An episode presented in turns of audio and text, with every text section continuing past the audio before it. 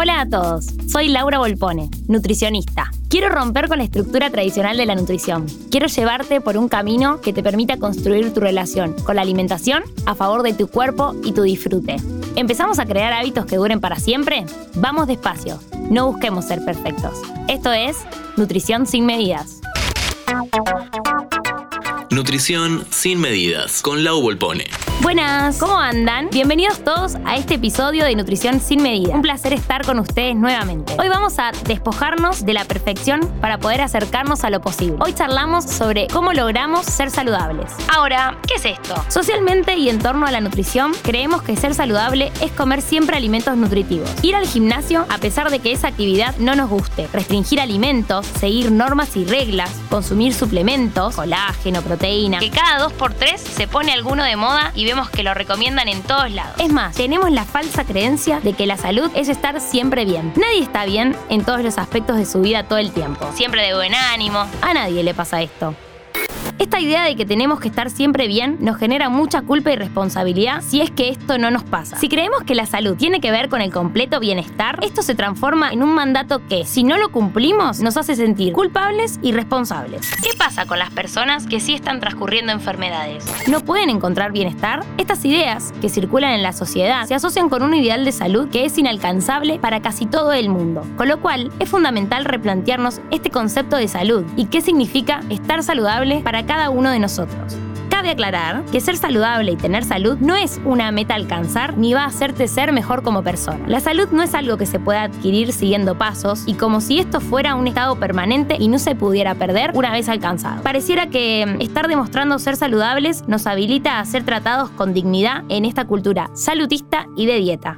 Como empezamos a ver en el episodio anterior, sabemos que nuestra salud depende de muchísimos factores y la mayoría no están bajo nuestro control. ¿Cuáles son estos factores que determinan la salud? El más reconocido y el que está asociado únicamente al concepto de salud son las conductas individuales, que del 100% de los factores aporta solo un 36%. Es la actividad física, que implica cualquier movimiento que hagamos, los factores de estrés, la alimentación, el consumo de sustancias, los aspectos psicológicos, la inteligencia emocional. Otro factor determinante son las circunstancias sociales, en un 24%. Esto incluye el apoyo familiar, de amigos, la ocupación, la cultura, las tradiciones, la economía. Otro factor es la genética y la biología. Este es un 22%. Incluye edad, peso, composición corporal, género, densidad ósea, hipertensión arterial, resistencia física. Otro es el cuidado médico, que es un 11% e incluye distancia, disponibilidad, calidad de la asistencia sanitaria, la obra social, educación, donde uno vive.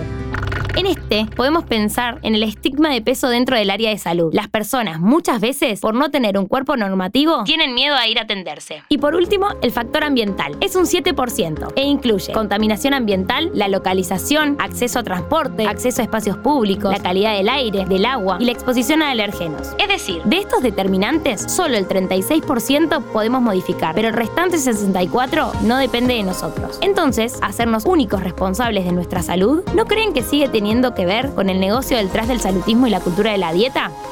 Entonces, ¿cómo puedo ser más saludable? La idea es que podamos realizar acciones que beneficien a nuestro cuerpo, mente y alma. Para poder llevar a cabo alguna acción que nos sea beneficiosa, tenemos que entender que va a estar en constante movimiento y que no tiene que ser perfecta, ni demandar el 95% de tu salud mental. Una alimentación saludable, entonces, es aquella que se adapte a tus posibilidades y estilo de vida. Necesitamos alimentarnos desde que nacemos hasta que nos morimos. Por eso, es tan fundamental trabajar nuestro vínculo con la alimentación. Tenemos que aceptar que a lo largo de la vida, nuestra alimentación va a ir cambiando. Por más que hayamos logrado sostener por mucho tiempo los hábitos, va a haber circunstancias que van a alterar nuestra forma de alimentarnos y que además no vamos a necesitar lo mismo siempre. Por ende, la alimentación tiene que ser posible, no perfecta. También una alimentación saludable es aquella que puedas disfrutar y que te permita compartir y sociabilizar con tus seres queridos. Somos seres humanos emocionales y es imposible separar las emociones de nuestra alimentación. Logramos ser saludables cuando entendemos, cuando aceptamos que somos seres humanos en constante movimiento y trabajamos sobre los pasos diarios que damos, a través de una alimentación posible, disfrutable y no estresante. Una alimentación que sea suficiente y adecuada para vos, que te aporte los nutrientes necesarios y que puedas sostener a largo plazo. Recuerden que pueden encontrarme en Instagram, TikTok y Facebook, arroba Nutrimentum. Nos vemos en el próximo episodio. Interés General Podcast. Conoce algo nuevo en 5 minutos. Seguinos en redes sociales y descubrí más contenido. Búscanos en Instagram, Twitter, Facebook y LinkedIn como Interés General Podcast.